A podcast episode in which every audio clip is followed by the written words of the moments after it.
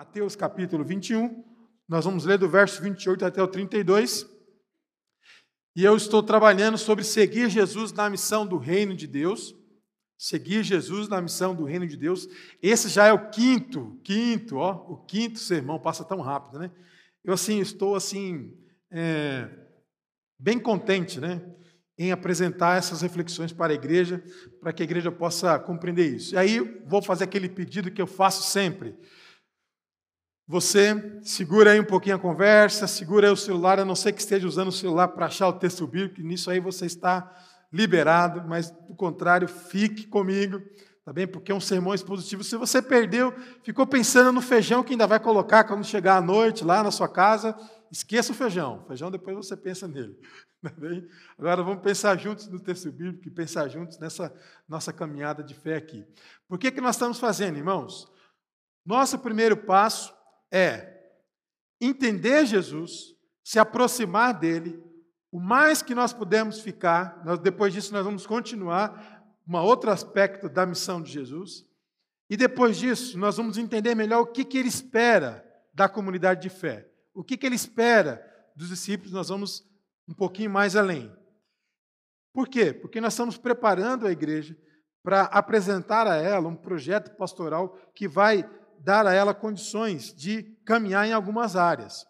Tudo bem? Então, é, todos os sermões, enfim, todas essas nossas reflexões, elas têm um propósito muito objetivo com a igreja no, seu, no sentido do ministério pastoral da igreja. Então, ela tem um propósito muito objetivo em relação a isso, que nós vamos é, é, ficar mais evidente no segundo semestre desse ano. Então, no primeiro, primeiro momento é, eu realmente conheço Jesus aquele que digo seguir, que digo amá-lo, que um dia eu reconheci como meu Senhor e Salvador da minha vida? Assim, conheço, mas às vezes eu não conheço todas as faces desse Jesus. E é isso que nós vamos fazer. Nós estamos trazendo a igreja para olhar para Jesus, no primeiro momento com os óculos, né, ou com os olhos dos discípulos, como nós vimos semana passada, e hoje agora com outra, outra mentalidade de um grupo que era resistente à própria mensagem de Jesus, que seriam os fariseus do seu tempo. Mateus capítulo 21, o verso 28 ao 32. Se você não acompanhou, estamos na quinta, aí eu vou fazer coro ao falar de mim aqui, vai lá nas redes sociais da igreja, acompanhe.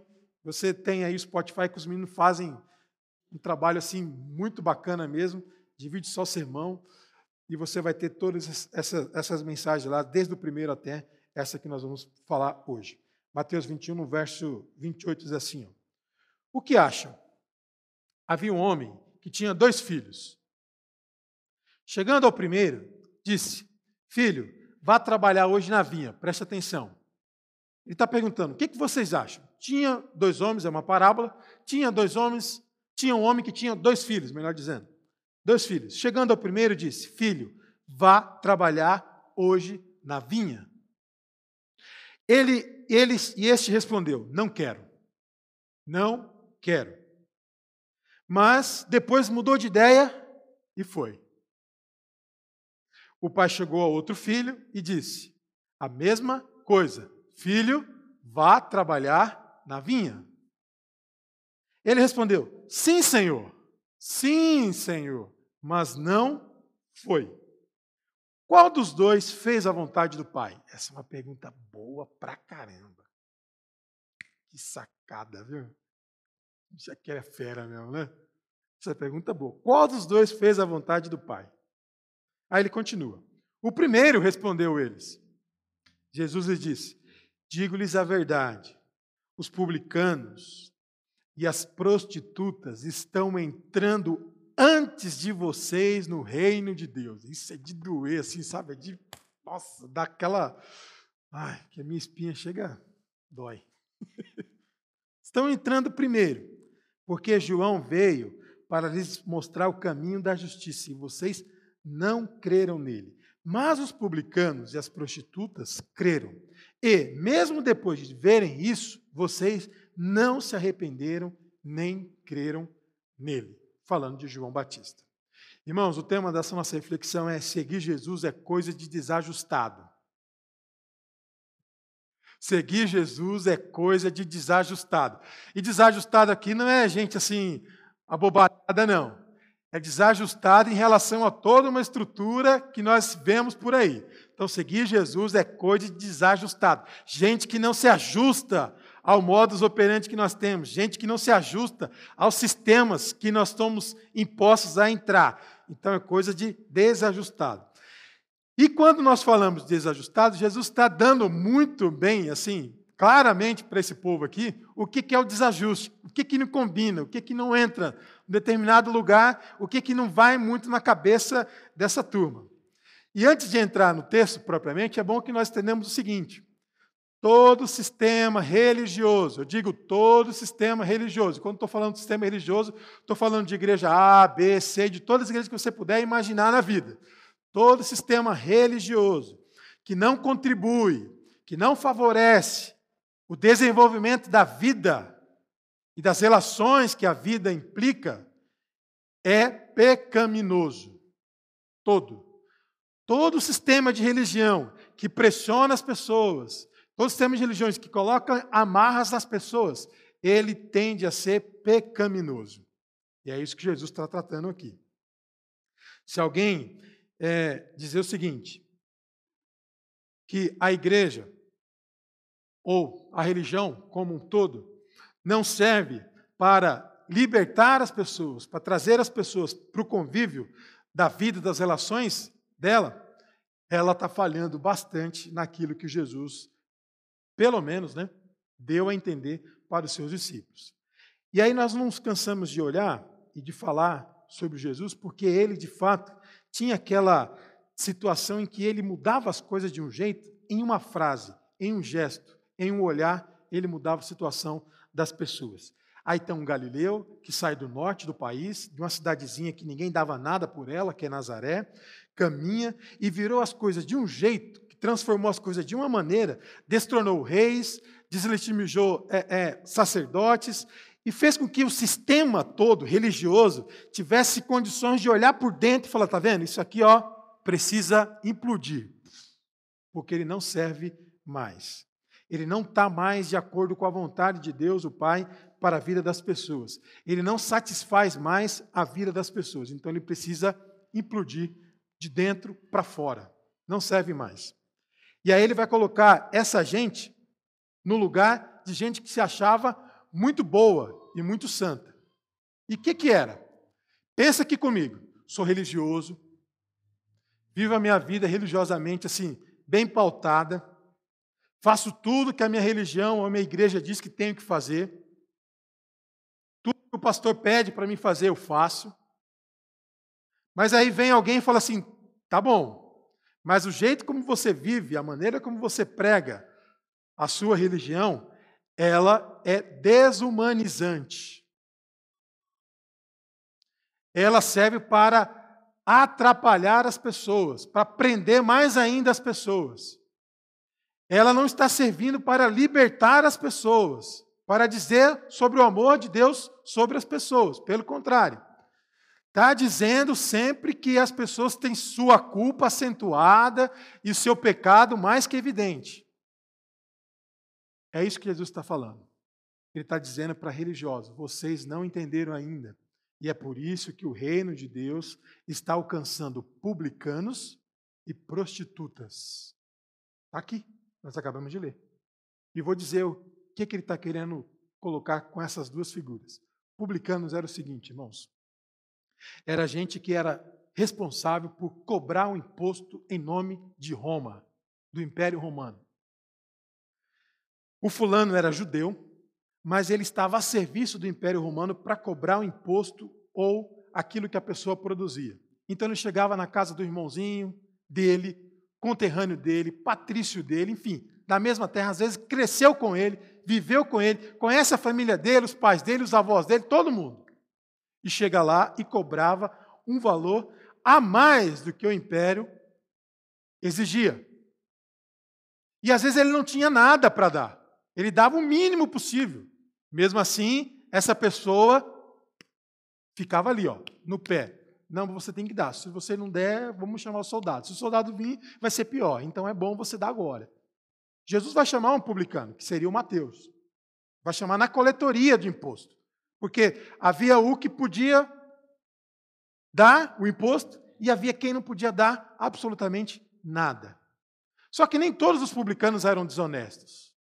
Nem todos os publicanos eram ladrões, nem todos eles eram assim. Muitos deles faziam as coisas de maneira correta. Né? Há quem duvide, por exemplo, se o Zaqueu era alguém assim, porque ele era muito rico. Lucas capítulo 18, é, era muito rico. Mas muitos publicanos faziam o que era correto. Só que as pessoas olhavam para publicano com um olhar de desconfiança, de desonestidade. E mais ainda, olhavam com certo ódio, porque eles não podiam conceber, você é judeu, nasceu nessa terra, viveu aqui com a gente, está cobrando imposto em nome de Roma. Um Estado-nação que veio dominar a nossa terra, pegar as nossas coisas, usar a nossa, a nossa terra em favor do que eles querem. É um absurdo você fazer isso em nome de Roma. Mas ele vai falar assim: mas o que eu posso fazer se só tem esse tipo de emprego? Porque não tem tanto emprego assim. É essa gente. E sabe o que é interessante, irmãos? Jesus preferia a companhia de gente assim. É por isso que quando ele entra na casa do Zaqueu, quem está ao redor fala logo assim para ele e para os seus discípulos: Olha lá, lá vai ele entrando na casa de um pecador. Vai lá comer na casa de um pecador. Esse era Jesus. E essa questão das prostitutas, eu falei assim, mas povo, todo mundo religioso, né? Gente de Deus, que gosta de ir para o templo, de adorar o Senhor e tal. Como é possível ter prostitutas nesse tempo? Pois é. E tinha. Porque as mulheres não faziam uma prostituição porque elas simplesmente queriam fazer. Elas cresciam numa família totalmente estruturada por uma questão do homem, tá? Estratificada por uma questão patriarcal mesmo, cresciam assim. E quando ela perdia o marido, não havia subsistência porque mulher não encontrava emprego para continuar se sustentando. E nem todas as mulheres tinham assistência do templo ou da religião para dar o que elas precisavam.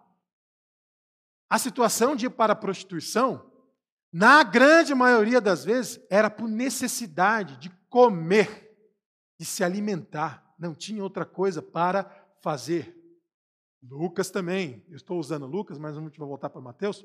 Lucas também, no capítulo 7, ele vai narrar quando uma mulher entra e vai lavar os pés de Jesus e secar com os próprios cabelos. Aí o fariseu que o recebe vai dizer assim: é, se ele soubesse quem é que está tocando nele, não deixaria.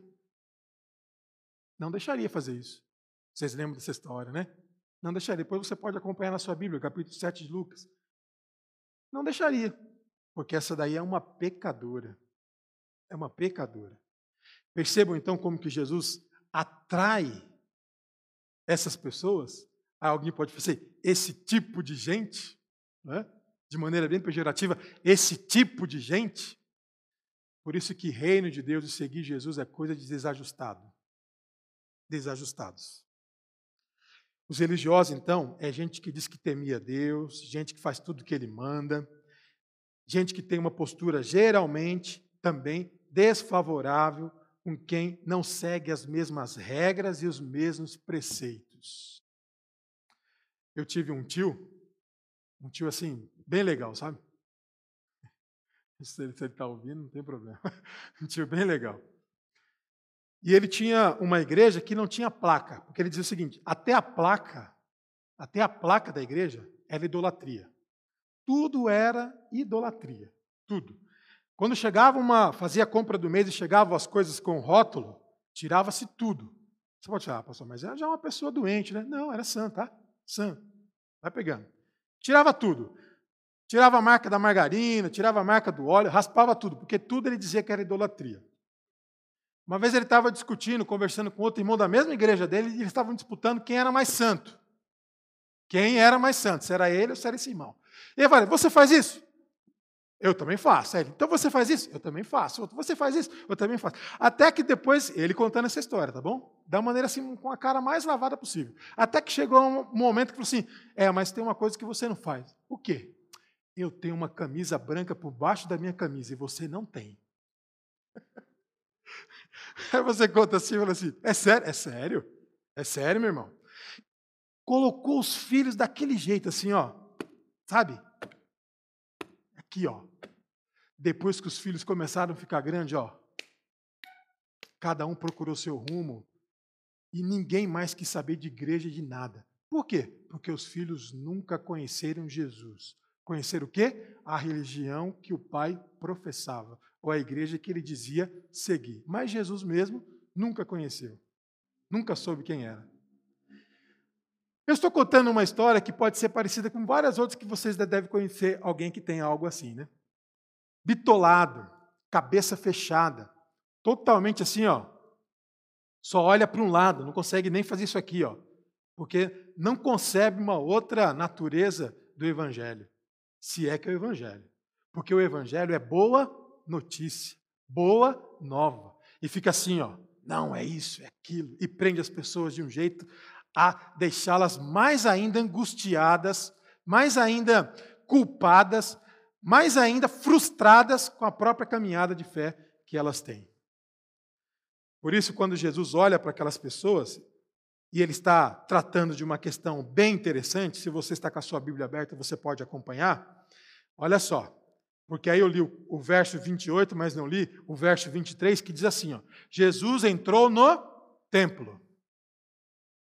Ele entrou no templo. Enquanto ensinava, aproximaram-se dele os chefes dos sacerdotes e os líderes religiosos do povo e perguntaram: Com que autoridade estás fazendo estas coisas e quem te deu tal autoridade?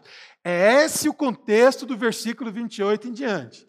É gente religioso, é gente que sabe das coisas, é gente que conhece a Torá, é gente que sabe o que é adoração a Deus no templo. É gente assim. Não é alguém desavisado, alguém que não sabe de nada, que fala assim: ah, chegou da onde? Está falando o quê? Não. É gente que sabe das coisas muito bem, foi ensinada a vida inteira, sabe do que está falando. Então ele chega e pergunta: Você foi. Quem é que está dizendo para você fazer isso? Quem te deu autoridade para você fazer isso? Com que autoridade você tem? Aí nós vamos entender agora o seguinte: se você entende o peso que é essa questão do sacerdote, o peso que é, você vai entender como que Jesus bate de frente com eles. E eu falo assim, ó, realmente seguir Jesus é coisa desajustada, porque olha só. Primeiro ele conta uma parábola. E a parábola é a seguinte: a parábola é: havia um homem, um pai, que tem dois filhos. Claramente, esses dois filhos são dois povos distintos judeus e gentios, ou duas percepções da mesma fé. O primeiro ele fala assim: vai trabalhar na vinha. Trabalhar na vinha é vai lá ver se a uva está boa e colhe para fazer o vinho. Tá bom? Esse primeiro, que é bem correto, que sabe das coisas, que conhece o pai, que sabe do que, que o pai precisa e sabe como agradar ao pai, ele vai dizer o quê? Ele vai dizer assim: ó, é, não quero. Ou melhor, desculpa, o, primeiro, o segundo. Sim, Senhor. Mas esse que diz que sabe das coisas, não vai. Então Jesus está falando, tá vendo? Esse aqui que fala da boca para fora, que tem assim todo uma, um jeito, né, de falar de Deus, um jeito de falar da sua igreja, um jeito de falar da sua religião. Esse daí, esse daí que sabe o beabá certinho, que sabe as regras bonitinho, esse daí não agrada o pai. E o segundo? O segundo é meio desajustado, sabe? Que é o primeiro da, da, da narrativa. É meio desajustado. É alguém que parece que ele demora um pouquinho para entender as coisas. Ele não entende logo de primeiro. Ele vai dizer: Olha, não quero. Não quero saber, não me interessa, esse caminho aí não é para mim, não quero. Mas aí ele para, pensa, muda de ideia e vai. Aí a pergunta de Jesus é muito interessante, irmãos. Verso 31.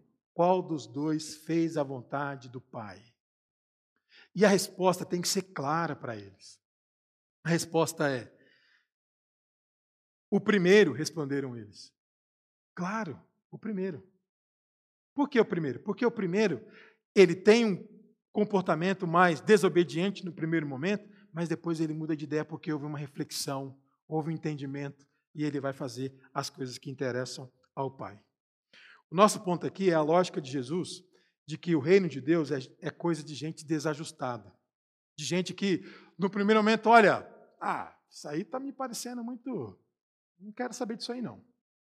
Mas aí ele vai, reflete, dá um passinho atrás. Olha, sabe que isso é bom? Isso é bom para mim? Isso é bom para a minha vida? E muda. Irmãos, assim como hoje, no tempo de Jesus, apenas consideráveis assim, bons, né?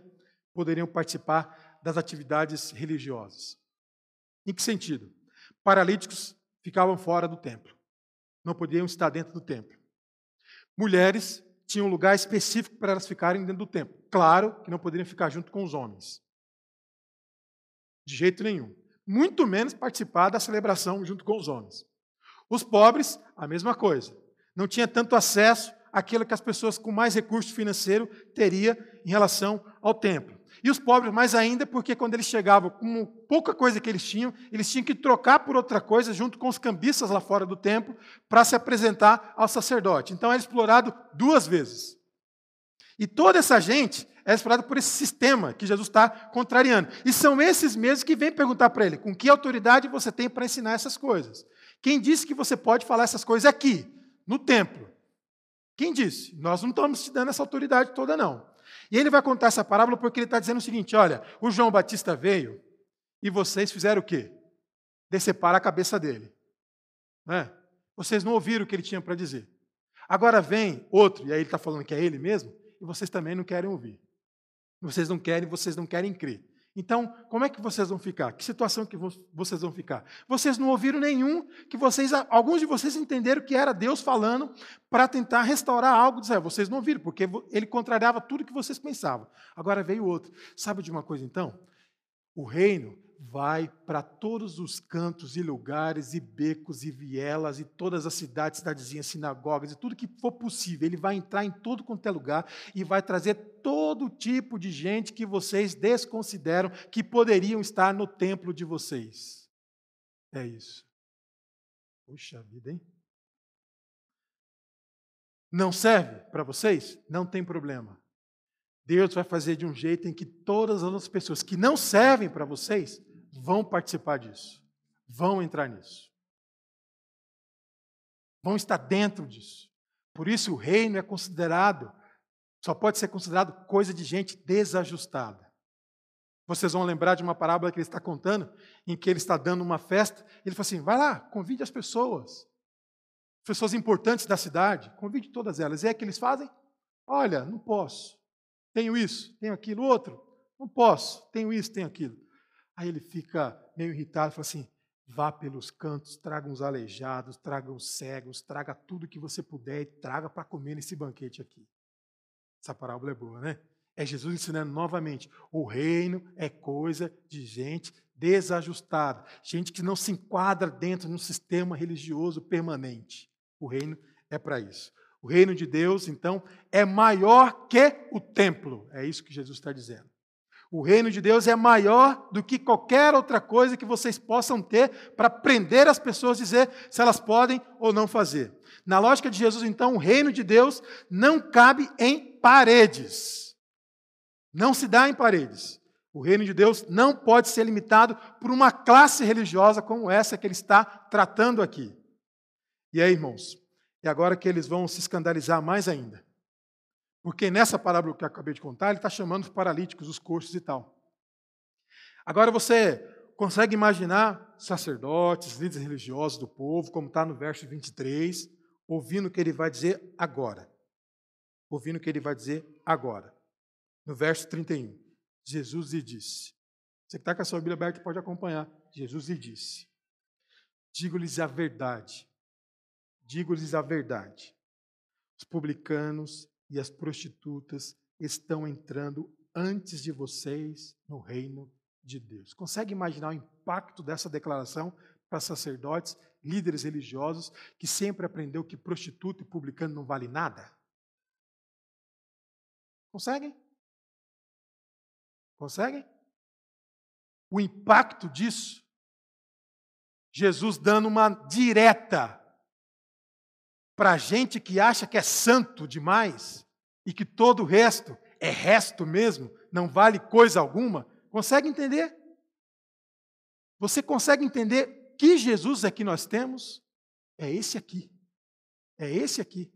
De chegar para sacerdotes, líderes do povo, e dizer o seguinte: vocês acham que são bons demais, que são grandes demais, pois eu digo para vocês que o reino de Deus está alcançando gente que vocês consideram deplorável, gente que vocês consideram ralé. É essas pessoas que o reino de Deus está alcançando. Mas sacerdote nenhum, religioso nenhum, iria gostar de ouvir um troço desse. Não ia mesmo. É por isso que eles rasgavam os dentes assim, ó, para ele. É por isso também que logo na frente ele vai tentar de algum jeito se dar conta com outro grupo para vamos ter que eliminar esse camarada aí, porque ele está atrapalhando a nossa vida. Está atrapalhando a nossa vida. Tem que eliminar de algum jeito. Irmãos, esse é Jesus. Como pode, né, pecadores entrar na frente de gente considerada santa? Como é possível pessoas que vivem no pecado, diziam ele, ter acesso a Deus? Como é possível? Irmãos, há pessoas que estão dentro das nossas igrejas, infelizmente, das nossas igrejas aí, igrejas físicas, né? mas não conhecem Jesus. Fala alguma bobagem? Não. Não conhecem Jesus. Não sabe o que ele espera, o que ele quer. Há igrejas que não aceitam, digo para vocês, não aceitam negros na liderança da igreja. Pecado duplo, né? Pecado duplo. Pecado porque vai contra o evangelho e pecado porque é crime, discriminação. Eu conheci um pastor aqui no litoral de São Paulo que teve um problemão quando ele colocou na liderança da comunidade de fé pessoas negras para trabalhar. E os brancos não gostaram. E não gostaram e fizeram a vida dele um verdadeiro inferno. Está vendo? Não pode ir muito longe, né? Pode ir muito longe. Racismo, além de ser pecado, é uma coisa abjeta. Abjeta. Totalmente nojenta. Nojenta. Mais ainda, há igrejas que não aceitam mulheres na liderança. Por quê? Porque é mulher. Por quê? É. Porque é mulher. Mulher não pode estar aqui. Por quê? Porque é mulher de novo. Parece que não entenderam, né? Meu irmão, Jesus está dizendo que prostituta entra. Caramba, publicano entra. Mulher não. Mulher não. Negro também não. Amarelo também não. E é de uma ignorância do Evangelho e às vezes também de uma maldade, eu diria, que fazem algo desse tipo. E mais recentemente, e nós vamos uma hora ou outra ter que enfrentar esse assunto, você queira ou não, queira ou não, né? queremos ou não, vamos ter que enfrentar esse assunto. É de que há pessoas que não querem nem mesmo que pessoas homoafetivas possam participar de uma celebração. Do mesmo modo, são os nossos publicanos e as prostitutas do nosso tempo, consideradas por muitos. E nós vamos ter que enfrentar isso, de alguma maneira ou não. De achar que a igreja é só para alguns, aqueles que são mais santos e mais sábios, e não para outros. Queridos, essas são as dificuldades que nós temos. E Jesus vem com uma outra lógica. Uma outra lógica. Que não é uma lógica que impera em algumas igrejas. Que muitas igrejas, infelizmente, têm uma lógica da hipocrisia. Gente que se considera melhor do que os outros. E isso não é possível. Mas igreja, comunidade de fé, é coisa de gente desajustada, de gente que tem amor pelos outros, de gente que tem compaixão pela situação do outro, de gente que não coloca a sua moralidade nem a sua percepção ideológica acima do amor de Cristo pelos outros. E eu vou dizer para vocês, é um negócio duro, duro, dói para algumas pessoas, mas quando elas entendem, elas têm uma luta interna com isso. E é bom que se tenha mesmo, que se tenha uma crise com isso, para despertar para esse agir de Deus dentro dela em relação a outras pessoas. E aí, quando temos uma igreja em que o reino de Deus é isso, que entende que o reino de Deus é isso, que abraça, que é o abraço de Deus amoroso para todos, que transforma a vida das pessoas, nós começamos a entender, é isso, o reino de Deus é só coisa de gente desajustada. Jesus veio atrás de gente maltratada pelas escolhas erradas que fez na vida. E a igreja é reino de Deus, é sinalização do reino de Deus para tratar pessoas assim. Igreja é comunidade de fé. Aliás, essa expressão que eu gosto muito, igreja é comunidade de fé. E não é lugar de gente satisfeita com tudo e com todos, é lugar de gente desajustada, de gente que está no caminho, de gente que quer mudar a situação, de gente que quer transformar as coisas. Por isso, quando eu ouço alguém dizer assim, é, mas se fosse para ser, essa palavra que eu não gosto muito, né? Crente, igual fulano, eu não vou ser, não. Não é nada, isso é muleta pura. Uma vez eu ouvi isso, eu falei assim, é, pastor, porque se for para ser crente igual fulano lá, não quero nem saber de igreja. Eu falei, você está errado. É por que eu estou errado? a vida dele. Porque ele ainda está tentando, e você? Falei bem assim para ele, né? Ele ainda está tentando, e você? Nem isso você reconheceu ainda. Você está errado. É muito fácil olhar para o olho do outro, né? Ou melhor, olhar para o cisquinho do olho do outro e não está vendo a trave que está no olho de quem está falando. Igreja é coisa de gente desajustada para aprender a vivenciar esse amor do Senhor na vida das pessoas.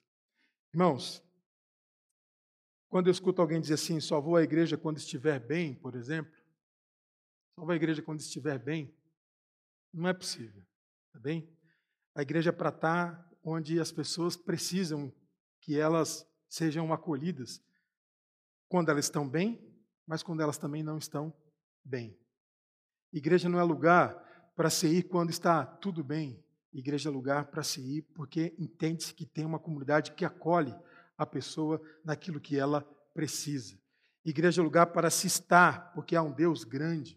Igreja é lugar para se estar, porque Jesus, cheio de graça e amor, procurou gente desajustadas para estar entrando no reino de Deus. Igreja é isso.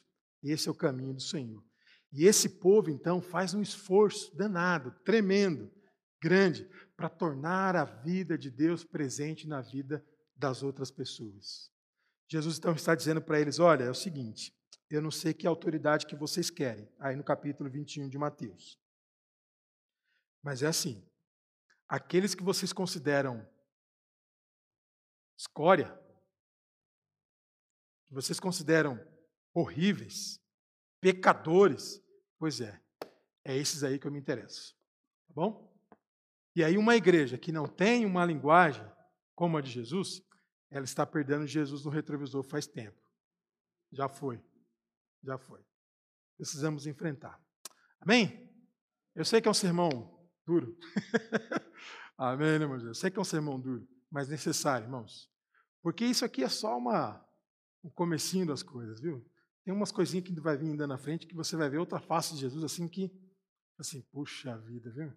Senhor, me ajude, porque olha, eu não sei como é que é possível ser assim, não. A gente vai conseguir. Vamos orar? Vamos orar. Que bom que nós podemos olhar a Bíblia, abrir o texto, entender melhor o que, que Jesus espera de nós, as dificuldades que os discípulos tiveram, as batalhas que eles enfrentaram com eles mesmos, né? Nós podemos ver isso. E aí nós podemos ver como que eles enfrentaram isso e ver a nossa vida hoje. Se às vezes nós parecemos mais com os discípulos e com os sacerdotes, os líderes religiosos do tempo de Jesus, ou se nós nos parecemos mais com Jesus. Com o jeito dele, com o gesto que ele faz, com a maneira como ele atrai as pessoas. Irmão, Jesus é de uma beleza. Vou dizer para os irmãos mais uma vez, já falei, né? Eu sou extremamente apaixonado por ele em todas as coisas. E não nesse sentido dessas igrejas aí de lindo, lindo, nada disso, tá? Essas musiquinhas de lindo, lindo, nada disso. É paixão de patos, sabe?